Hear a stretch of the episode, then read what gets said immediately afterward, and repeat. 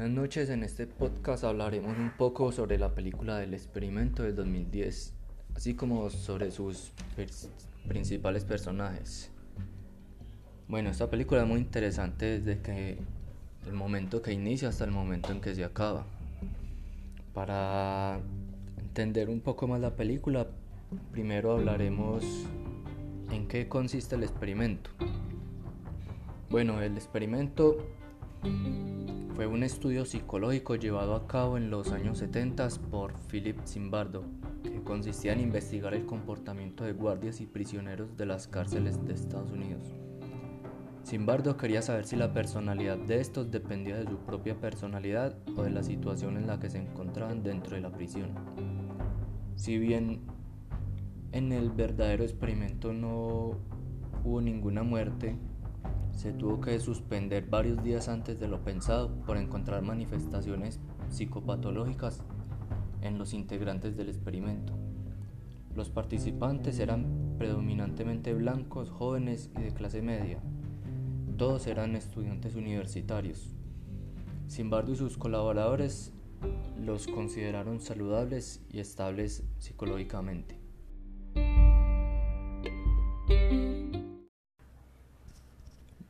Ya adentrados en la película, esta comienza con unas escenas de violencia. Primeramente, de violencia en el reino animal. Sin embargo, terminan con un par de escenas de violencia entre humanos. En esta parte ya nos quieren mostrar como que no somos muy diferentes o incluso cuestionan la naturaleza humana a mi parecer y la comparan con la de los animales que actúan más por instinto, se dejan llevar por su instinto. En la entrevista para participar del experimento, a Travis le muestran una presentación de imágenes muy violentas. Estas eran partes de las pruebas para no seleccionar personas violentas, ya que obviamente Travis no mostró agrado ante ellas. Y el científico le hace una pregunta acerca de la justicia, que si él creía en la justicia, en donde Travis le responde que no, ya que él veía la justicia como en una en forma de cadena y esta provocaba las guerras. El científico le dijo que si él pensaba esto, Travis respondió que él simplemente repetía lo que habían dicho los más inteligentes durante mucho tiempo. Incluso también en la escena donde la chica le dice que él no pudo haber golpeado al sujeto en la manifestación, ya que ella veía en él y en sus puños paz. Pero desde que empezó el experimento, Travis asumió una posición de líder al ver que no había como un trato justo desde el inicio él ya se le tenía características de líder, como el preocuparse por los demás. Sin embargo, en los momentos en que los tratos y los castigos excedieron los límites, él rompió con sus esquemas y recurrió a la violencia. Es curioso ver cómo los prisioneros terminan aceptando su rol durante la película, aproximadamente desde el tercer día. Esto nos lleva a preguntarnos, ¿nos comportamos como creemos que debemos hacerlo? Salvo en Travis, que era el único que tenía como iniciativa a, a, no, a no tener como una posición sumisa.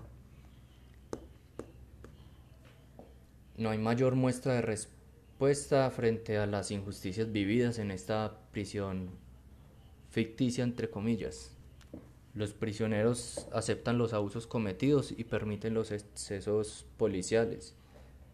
Quien, estos que también ya han llegado al punto de perder su propia ética y ya están tan adentrados en su rol que actúan de acorde a este, de acorde a lo que piensan que esperan de ellos, ya sean de Barris, que fue el que como asumió como una posición de líder emergente o ante la misma los mismos científicos que mediante la luz me mediaban de autoridad.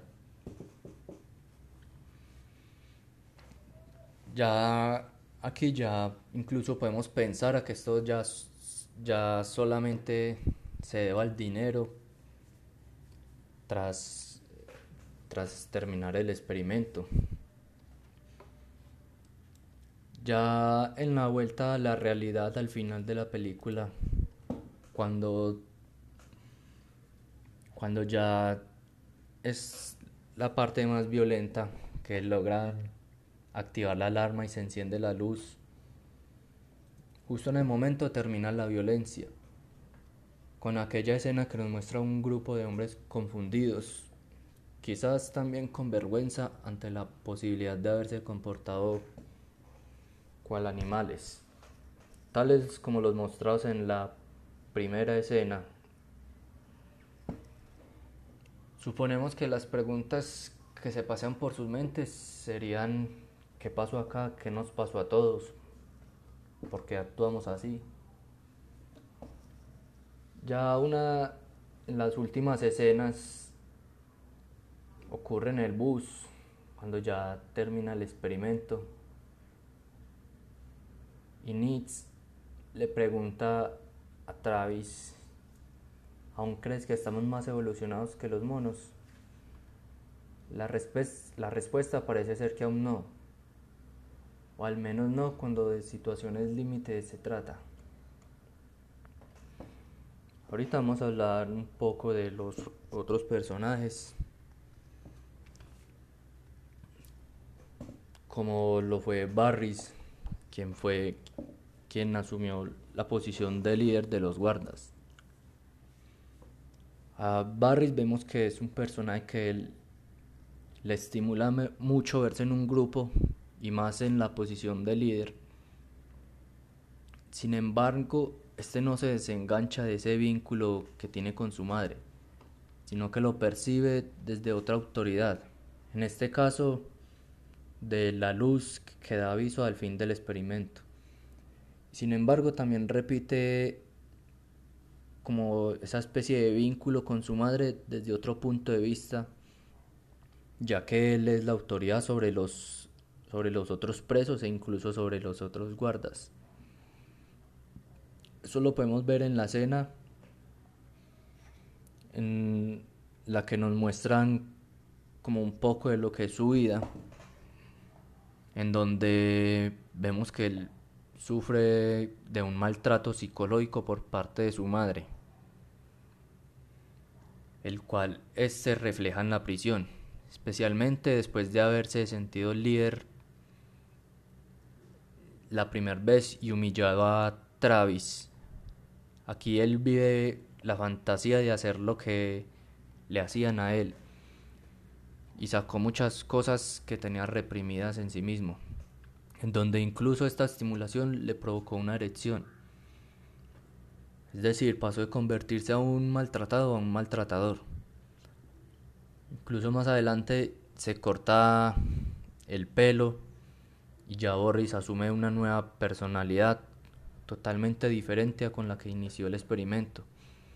Aquí ya está totalmente adentrado en su rol y olvidó quién era. Y hasta el final del experimento peleó por no perder la autoridad que allí había ganado. Eh, Nietzsche, quien era el, el preso 17, al parecer este ya había estado preso por lo que tenía experiencia en esta situación desde el principio, en el primer castigo, vimos cómo fue el primero en aceptar dicho castigo, además de pedirle a sus compañeros que obedecieran la orden dada por los guardas.